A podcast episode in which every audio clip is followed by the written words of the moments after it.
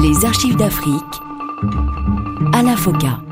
Bonjour à tous et bienvenue dans ce magazine consacré à l'histoire contemporaine de l'Afrique à travers ses grands hommes. Nul n'a le droit d'effacer une page de l'histoire d'un peuple, car un peuple sans histoire est un monde sans âme. Je jure, devant vous et devant Dieu, de défendre, protéger et préserver la nation de la terreur et des ennemis, qu'ils soient étrangers ou domestiques, avec détermination et l'aide de Dieu.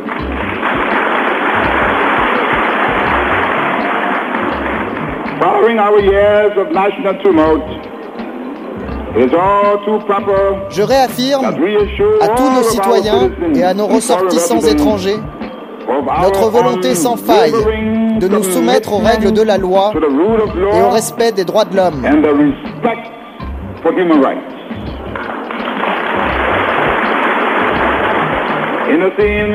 Nous jurons aussi de ne pas seulement voter et faire appliquer nos lois, mais aussi d'assurer pour tout citoyen, sans considération d'ethnie, de religion ou de croyance, une pleine et égale protection devant la loi.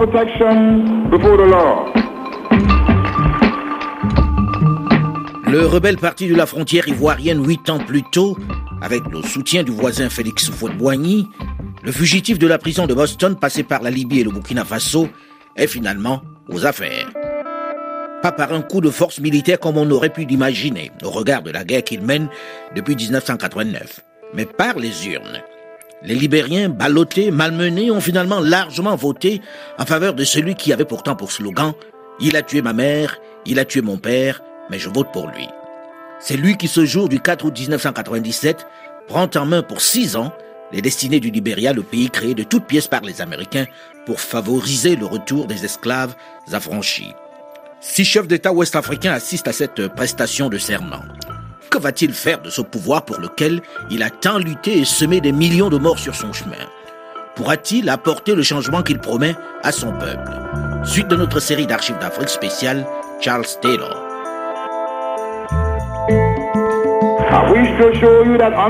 Nous voulons vous assurer que, sous cette administration, il n'y aura pas de chasse aux sorcières. Il n'y aura aucune récrimination envers aucun citoyen ou groupe de citoyens par quiconque.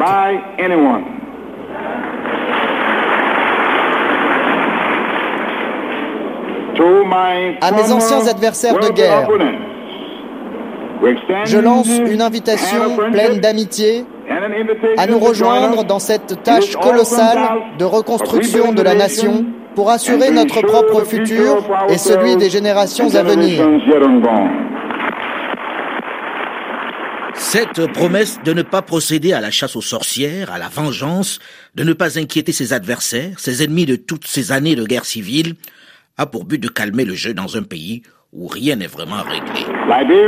Les Libériens doivent à nouveau rêver de grands rêves. Les Libériens doivent à nouveau avoir des objectifs élevés. Les Libériens doivent à nouveau penser en grand. Les Libériens doivent lutter, penser et procréer en ayant le ciel pour seule limite. Charles Taylor rêve d'un Libéria prospère, un Libéria débarrassé de la guerre. Mais c'est loin d'être gagné. Dès le mois de septembre 1998, ses forces de sécurité s'opposent aux anciens rebelles. La guerre est loin d'être terminée au Libéria.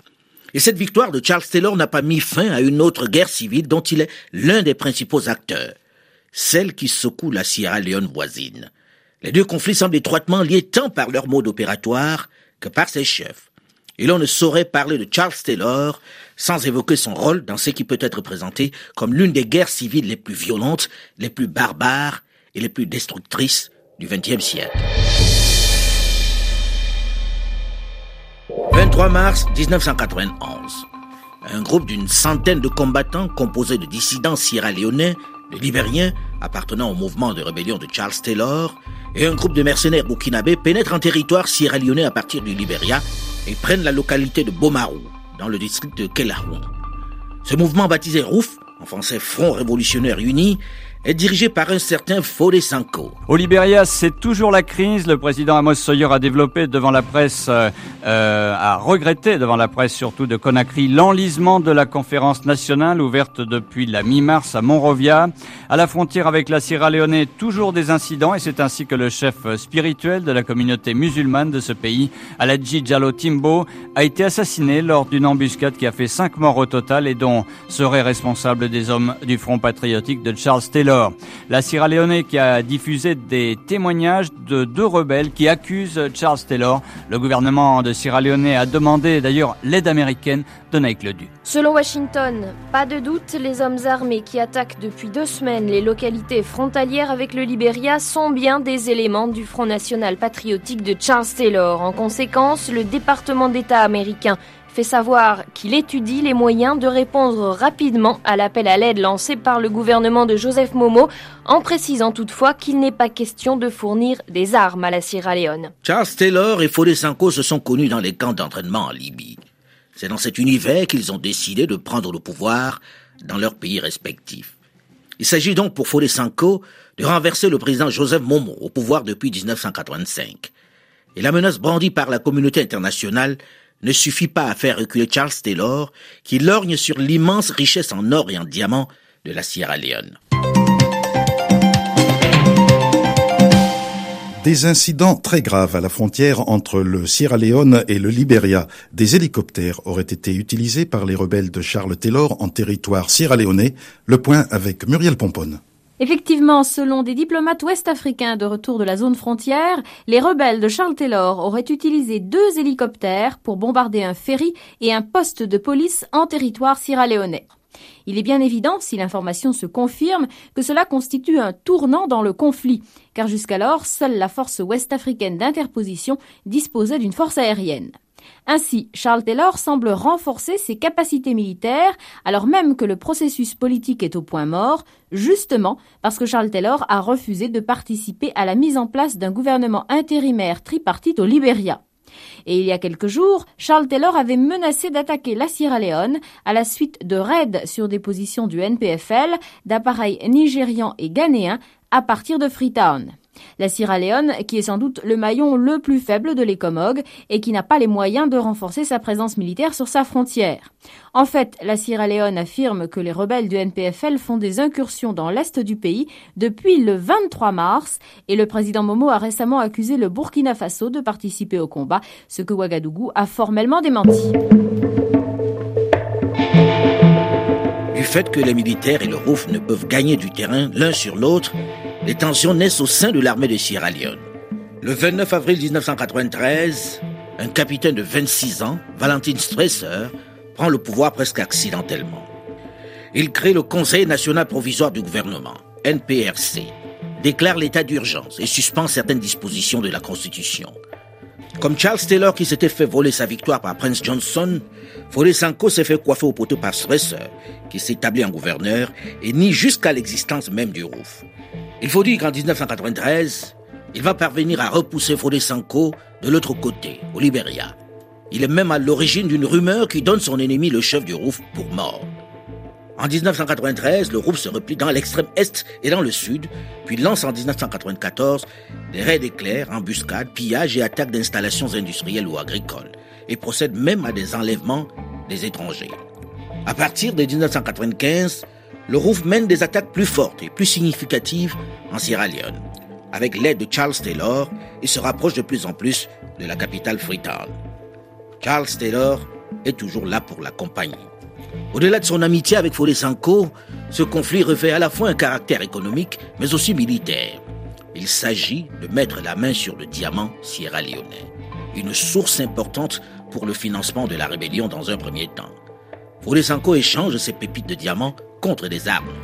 C'est Charles Taylor qui les fournit et c'est lui qui va profiter de ces diamants-là. Au-delà de cet aspect purement économique, l'instabilité en Sierra Leone lui permet d'agir à sa guise au Liberia, puisqu'elle détourne le regard de la communauté internationale et des médias qui se préoccupent plus pour ce qui se passe de l'autre côté de la frontière. L'autre mobile de déstabilisation de la Sierra Leone est la vengeance. Vengeance parce que la Sierra Leone était engagée au sein des troupes de l'Ecomog qu'il détestait viscéralement. Entre janvier et mai 1995, le ROUF continue d'avancer sur le terrain. Le gouvernement va faire appel aux forces des Nations Unies pour stopper leur inexorable progression. Ils sont également appuyés par les Gurkhas, auxiliaires asiatiques de l'armée britannique, mais également par les chasseurs traditionnels locaux regroupés en milices. On les appelle les Kamajors.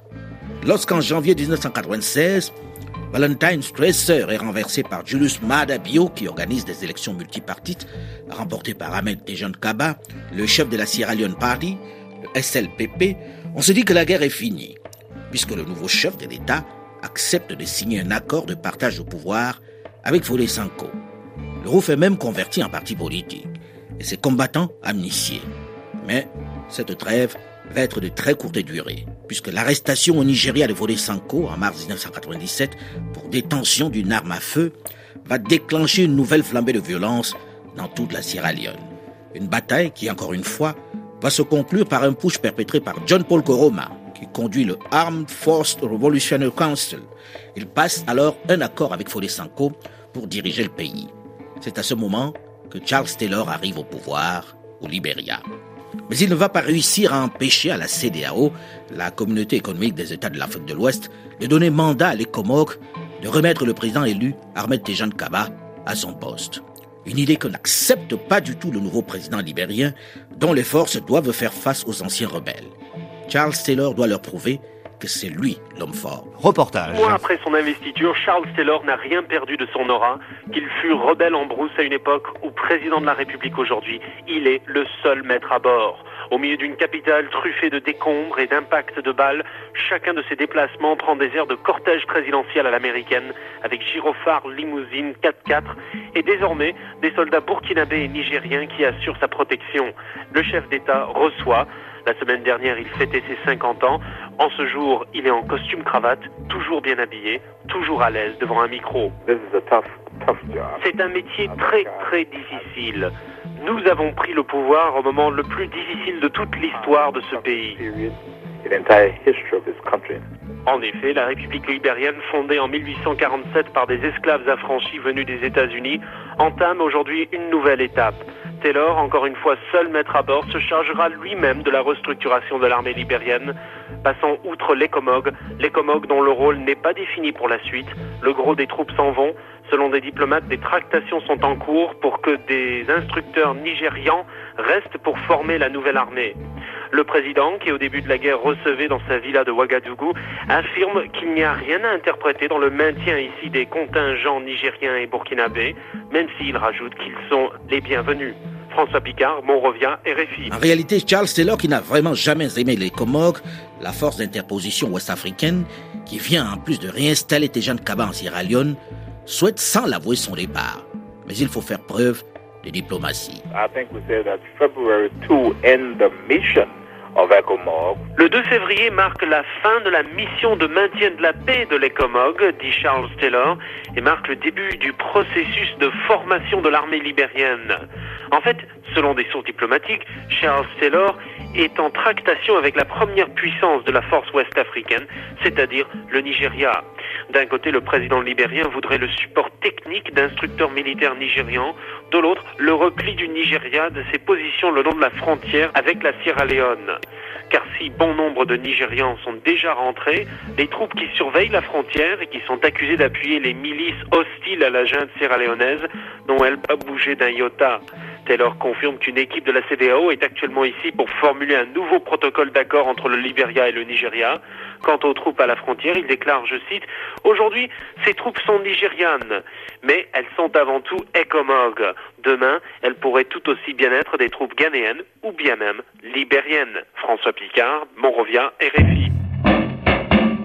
En cette seconde partie de l'année 1998, Charles Taylor, qui célèbre ses 50 ans, est désormais l'homme fort à Monrovia, même s'il n'est pas parvenu à ramener le calme. Au Libéria, le président Charles Taylor fêtait hier ses 50 ans en fanfare. Il a donné lieu, donc cet anniversaire a donné lieu à des réjouissances à Monrovia.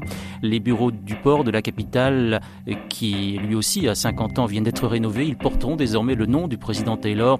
Ces festivités confortent le pouvoir de Charles Taylor alors que les forces de l'ECOMOG, la force ouest-africaine, que ces forces doivent quitter le pays la semaine prochaine. Reportage sur place François Picard. Même si les passants ne peuvent pas voir à travers les vitres teintées de la limousine présidentielle, tout le monde revient, c'est pourquoi le cortège s'élance à toute allure vers le port autonome. C'est l'anniversaire du premier citoyen du pays. 50 uh, ans, c'est long, lance Charles Taylor, et nous, c'est-à-dire Taylor, nous commençons à nous sentir plus vieux. Mais le travail ne fait que commencer. Le bureau du port, nouvellement rénové, vient de lui être dédié et il porte désormais son nom. Charles Taylor commente l'ironie du fait que c'est le même bâtiment où en 1990 une faction rivale a torturé à mort l'homme fort de l'époque Samuel Doe. Doe, dont la veuve rentrait justement d'exil hier soir. Nancy Doe, déclare le président, a aujourd'hui droit à tous les égards protocolaires dus à une ex-première dame du pays. Ainsi, Charles Taylor chef de faction devenu chef d'État à part entière, consacre de par cette fête d'anniversaire la consolidation de son pouvoir, et ce, à la veille du départ lundi prochain de la majeure partie de la force ouest africaine des Comogues. François Picard, Monrovia et RFI. 6 janvier 1999. Les rebelles du ROUF, qui ont repris l'offensive depuis le mois de décembre pour délivrer leur chef historique Fodé Sanko, investissent la capitale Freetown. Ils mettent en somme à exécution la menace faite à Tejan Kaba s'il ne quitte pas le pouvoir. Ils vont en être chassés une quinzaine de jours après une bataille particulièrement violente et meurtrière par les forces de l'Ecomog. Mais ils tiennent désormais, malgré la défaite apparente, la plus grande partie du territoire. Il faut dire qu'ils bénéficient de l'appui du président Charles Taylor. Puis les relations sont tendues entre la Sierra Leone et le Liberia. Freetown accuse Monrovia de soutenir les rebelles du Rouf. Du coup, le président Amatejan Kaba avait inculpé son homologue Charles Taylor de crimes de guerre, Chantal Leroux. Il y a trois mois encore, Charles Taylor n'hésitait pas à déclarer Le président Kaba et moi-même sommes de très bons amis. Drôle d'amitié placée sous le signe du soupçon réciproque et ponctuée de petites phrases assassines. Les deux pays, pourtant signataires d'un traité de bon voisinage, se reprochent régulièrement de servir de base arrière à leurs dissidences respectives. Malgré les affirmations de Charles Taylor reconnaissant la légitimité du président Kaba, Freetown n'a jamais oublié le soutien apporté depuis 91 par le chef de guerre libérien à la rébellion du créé par Fodé le ROUF aujourd'hui allié à l'ancienne junte putschiste. La rencontre en juillet dernier des présidents Kaba et Taylor avait permis de restaurer la confiance, pas pour longtemps. Fin décembre, Charles Taylor ordonnait la fermeture des frontières avec la Sierra Leone pour empêcher, je cite, l'infiltration au Libéria d'anciens miliciens de l'Oulimo. De leur côté, Freetown et les Comog dénonçaient à nouveau le soutien apporté d'après eux par Monrovia à la rébellion sierra-léonaise. Accusation une fois de plus réfutée Charles Taylor a admis la présence chez son voisin de 3000 mercenaires libériens, mais selon lui, ils agissent pour leur propre compte. Argument qui ne convainc personne. Mais Charles Taylor doit faire face à une opposition qui s'organise à l'extérieur. D'abord des dissidents venus de Guinée et regroupés au sein des Forces Unies pour la Libération du Libéria, le JFFL, qui lance en avril 1999 une première attaque contre des villages au Libéria et prennent en otage six travailleurs humanitaires internationaux. Puis au mois de juillet, un groupe de Libériens en exil qui forme à Freetown, la capitale sierra-léonaise, le LURD, les Libériens unis pour la réconciliation et la démocratie. Une force que Charles Taylor perçoit désormais comme une réelle menace. Une menace qui lui offre l'opportunité d'expliquer son implication dans le conflit sierra-léonais. Charles Taylor. Pour moi, c'est devenu un devoir et une responsabilité d'aider par tous les moyens possibles à mettre fin à ce conflit en Sierra Leone. Parce que si on n'y met pas un terme tout de suite, le Liberia est paralysé. C'est pourquoi j'ai décidé de m'en mêler. Son intention est-elle vraiment d'éteindre le feu chez le voisin, de ramener la paix en Sierra Leone, ou de profiter des larges richesses en diamants dont elle regorge? On en parle dans une dizaine de minutes, dans la suite de cette série d'archives d'Afrique que nous consacrons à Charles Taylor le Libéria et la Sierra Leone entrent dans une période délicate. Leur chef également. Tout de suite, une nouvelle édition du journal sur Radio France Internationale. Restez à l'écoute et puis on se retrouve dans une dizaine de minutes. À très vite.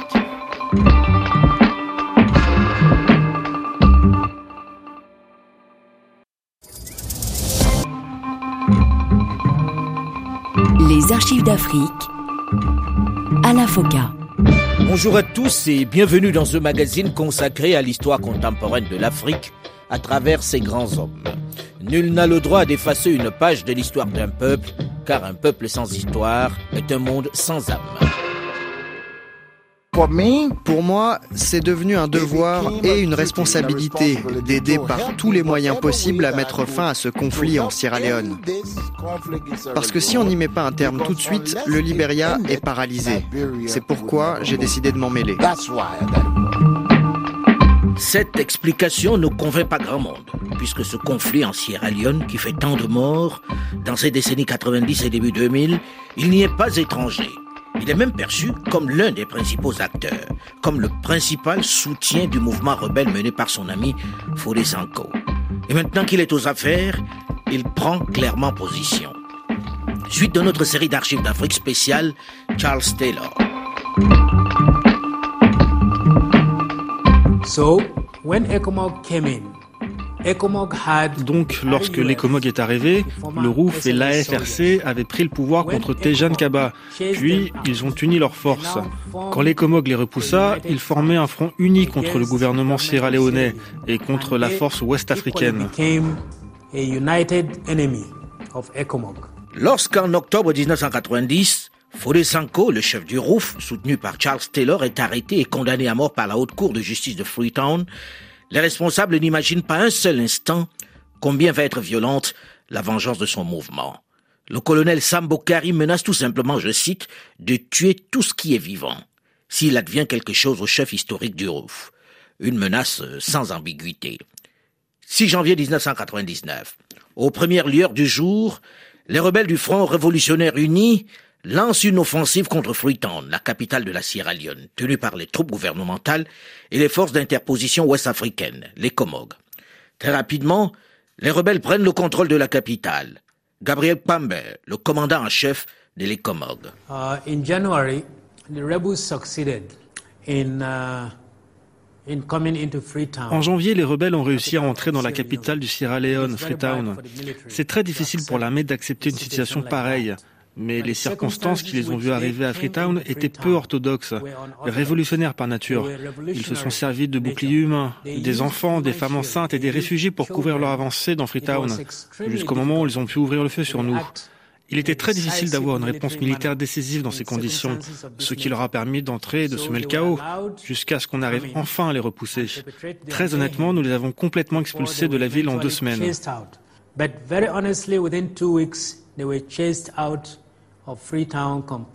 La bataille de Freetown va être l'une des plus barbares et des plus meurtrières de cette guerre. Pendant trois semaines, cette bataille va être marquée par les pires atrocités contre la population civile de Freetown, qui compte un peu plus d'un million d'habitants, et constitue la période la plus courte pendant laquelle le plus grand nombre de violations des droits de l'homme ont été commises dans le contexte de la guerre civile qui fait rage en Sierra Leone depuis huit ans. Au fur et à mesure que les rebelles prennent le contrôle des rues de la capitale, ils retournent leurs armes contre la population civile. Ce sont les rebelles qui m'ont fait ça. Ils ont pris ma main, l'ont posée sur un bâton et ils ont coupé deux doigts avec un grand couteau.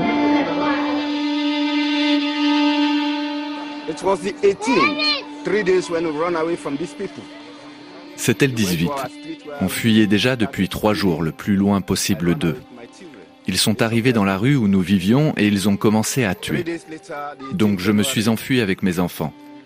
Trois jours plus tard, le 18 janvier donc, mes enfants voulaient aller chercher de l'eau fraîche. Je leur ai dit que j'irais moi-même. Malheureusement, je suis tombé sur eux. Ils ont braqué leurs armes sur moi, puis ils m'ont ordonné de poser une main devant moi où ils me feraient exploser la cervelle. Je savais ce qui allait arriver. Je les avais vus faire. J'ai suivi leurs ordres ils m'ont amputé d'une main.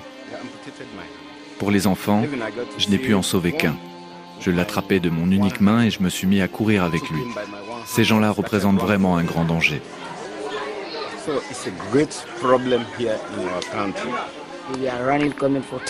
On utilisait un bus pour faire des allers-retours dans la ville pour récupérer de la nourriture. Un jour, nous sommes tombés dans une embuscade et ils nous ont capturés. Puis ils nous ont séparés et six d'entre nous ont été tués. Ils m'ont appelé, m'ont fait m'allonger, puis m'ont lié pieds et poings avant de me suspendre pour me faire ce que bon leur semblait.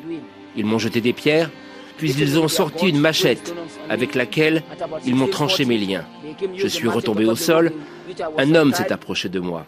J'ai levé le bras et il m'a dit Je sais que tu es un étudiant. Il fouilla mes poches, trouva ma carte d'identité et ma carte d'étudiant. Puis il me les jeta à la figure, attrapa ma main et la trancha en un instant.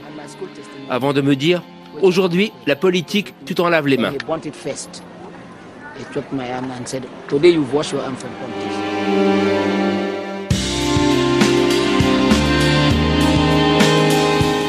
Les rebelles vont traîner des familles entières hors de leur foyer et les assassiner.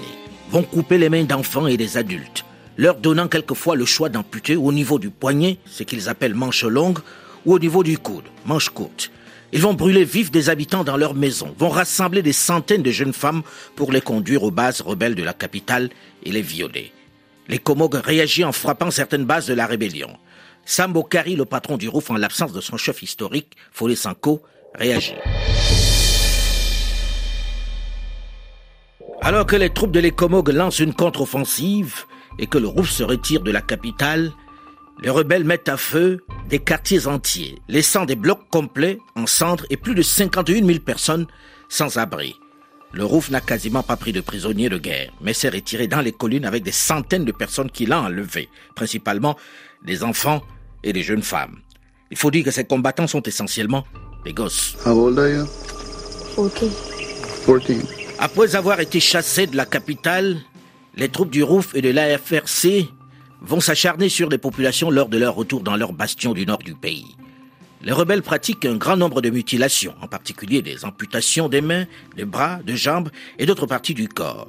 Ils demandent aux victimes de manger l'oreille ou le sexe qu'on vient de leur couper avant de les assassiner froidement.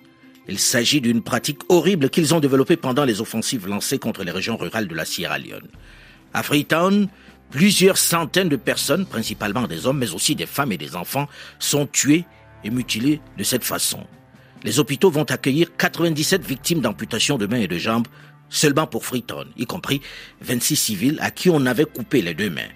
Parmi ceux qui arrivent à l'hôpital, un bébé de 2 ans qui a perdu un bras et au moins 12 enfants âgés de moins de 11 ans ayant perdu au moins un membre ou ayant été victimes de graves lacérations. C'est une boucherie. Les rebelles sont arrivés dans mon village et ont tout brûlé. Mon père et ma mère ont été brûlés vifs dans leur maison. Il n'y avait personne pour nous défendre. En 1995, j'ai rejoint les Kamajors pour libérer mon village. Aujourd'hui encore, je suis avec eux. Avec l'escalade de la violence, le pays est pris comme dans une espèce de folie meurtrière. Même les soldats des Lekomog vont se livrer à des exécutions sommaires.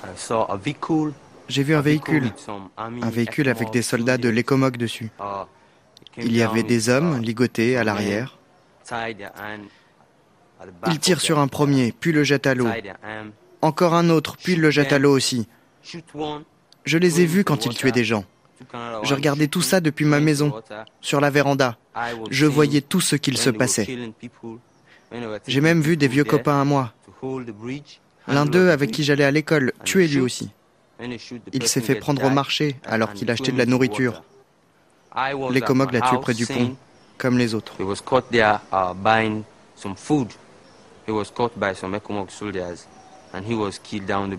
La Sierra Leone est dans l'impasse.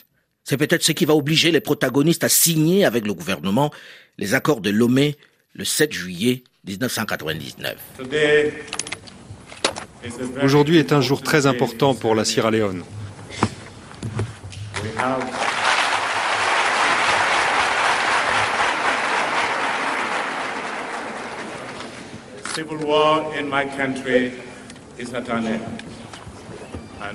La guerre civile dans mon pays va toucher à sa fin et nous sommes déterminés à ne plus jamais régler un problème politique par la violence.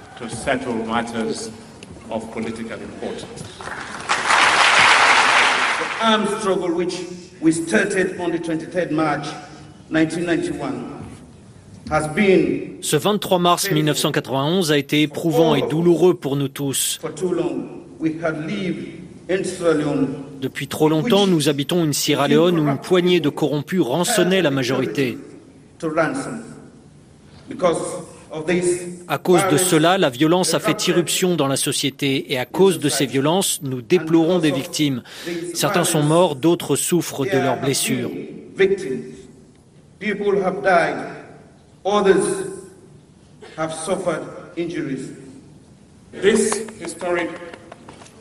Ce document historique que nous sommes sur le point de signer devrait être dédié aux enfants sierra-léonais.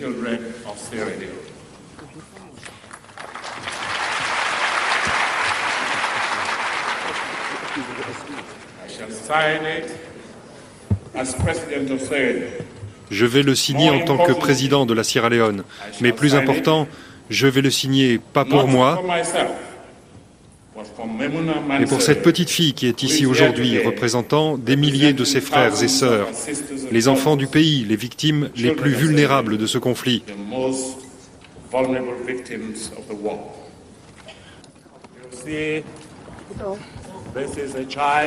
Voyez, c'est une enfant.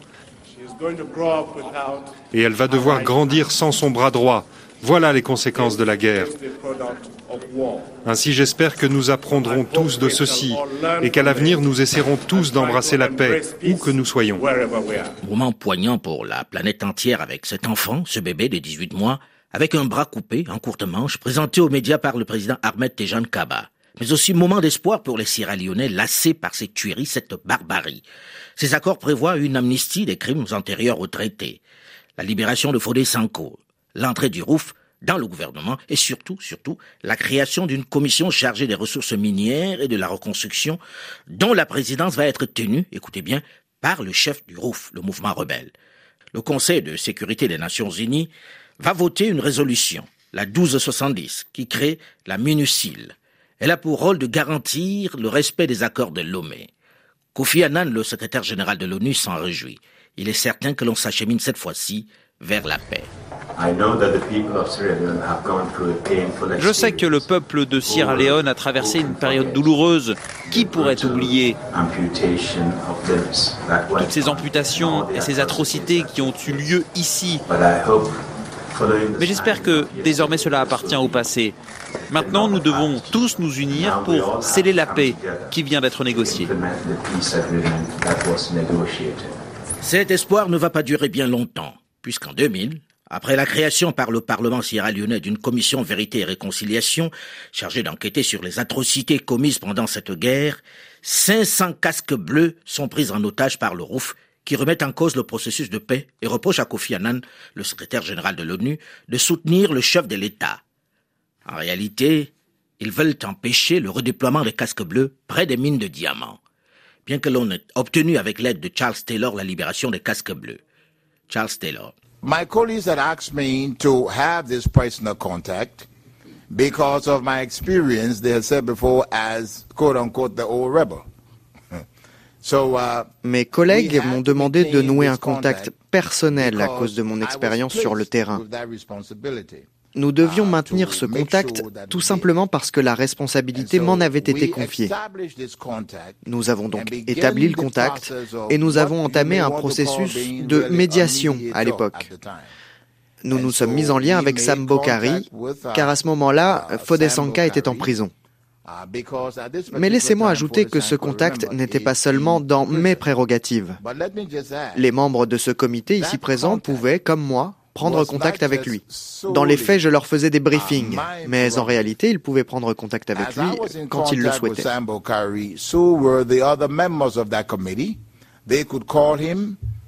In fact, I could speak to him. I kept them briefed. Les affrontements repartent de plus belle. Les accords de Lomé volent en éclats. Et à la suite de la prise d'otage des casques bleus, l'opération Palliser est déclenchée en Angleterre. Cette fois-ci, la Grande-Bretagne ne peut pas rester les bras croisés. Trop, c'est trop. Elle justifie ce déploiement par l'évacuation des ressortissants de l'Union européenne et du Commonwealth. Mais après l'avoir fait, ces éléments vont rester sur place pour soutenir les troupes régulières. Sierra Leone, l'exode se poursuit pour des milliers de civils qui fuient les combats dans la région de Makeni. Il y a au total 200 000 personnes déplacées dans le pays. 110 soldats britanniques sont arrivés hier soir à Freetown pour encadrer et entraîner l'armée sierra-léonaise. Parallèlement, la Grande-Bretagne va réclamer des sanctions à l'Union européenne à l'encontre du Libéria. Londres soupçonne notamment le président Taylor de fournir des armes aux rebelles du Rouf contre des diamants. De son côté, l'armée sierra-léonaise accuse également Charles Taylor cette fois d'avoir recruté des mercenaires de la compagnie sud-africaine Executive Outcomes afin de soutenir la rébellion du ROUF. Les explications du colonel Nelson Williams. Nous avons des renseignements qui ne sont pas recoupés, mais qui sont dignes de foi, selon lesquels Charles Taylor s'est assuré les services d'Executive Outcomes. Vous vous souviendrez qu'à une époque, ils étaient ici avec nous, et ils devaient bien connaître les us et coutumes du pays. Je sais aussi qu'il s'agit d'une force redoutable. Ils ont aussi des mercenaires ivoiriens et burkinabés. Je pense qu'en tant que membre de la CDAO, nous ne devrions pas rester les bras croisés, pendant qu'un autre pays s'attelle à la déstabilisation, non seulement de la Sierra Leone, mais plus particulièrement de toute la sous-région. Le besoin est pleinement fondé de porter ça au niveau diplomatique. Le colonel euh, Williams euh, de l'armée sierra-léonaise, des propos recueillis par Calvin Lewis. Cette fois-ci, c'est officiel. Le nom de Charles Taylor, président du Libéria, est clairement évoqué dans le conflit sierra-léonais. Son rôle de soutien au ROUF. Il fournit des armes contre des diamants, mais il en profite pour neutraliser le LURD, son principal mouvement d'opposition qui s'organise du côté de la Sierra Leone. La communauté internationale l'a désormais dans son viseur. Le Lord qui prépare son offensive aussi. Mais il n'a pas non plus dit son dernier mot, comme nous le verrons la semaine prochaine dans la dernière partie de cette série d'archives d'Afrique spéciale Charles Taylor. Mais en attendant, vous pouvez d'ores et déjà réécouter cette émission en podcast sur le site du RFI sur le site archivesdafrique.com ou tout simplement sur votre téléphone portable en téléchargeant gratuitement l'application Archives d'Afrique sur Google Play ou sur iOS. Vous pouvez continuer de réagir comme vous le faites aussi sur notre page Facebook Archives d'Afrique avec ses 400 000 amis. J'en profite pour vous mettre en garde contre les fausses pages Facebook, les comptes Twitter, les comptes LinkedIn à mon nom qui se multiplient. Ils sont tous faux. À mon nom, je n'ai ni compte Facebook, ni compte Twitter, ni compte LinkedIn.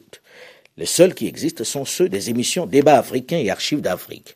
Et une chose est certaine, je ne vous solliciterai jamais par d'autres comptes, et certainement pas pour des questions commerciales. Méfiez-vous donc des fakes qui se multiplient. Le seul endroit, autre que RFI et France 24 où je m'exprime, est ma chaîne YouTube, Alain Foucault officiel. Tout autre compte est faux. Merci pour votre compréhension. Delphine Michaud, Olivier Raoul et Alain Foucault, nous vous donnons rendez-vous la semaine prochaine, même heure, même fréquence, pour la suite de la série d'archives d'Afrique spéciale Charles Taylor. Dans un instant, une nouvelle édition du journal sur Radio France Internationale. À très vite.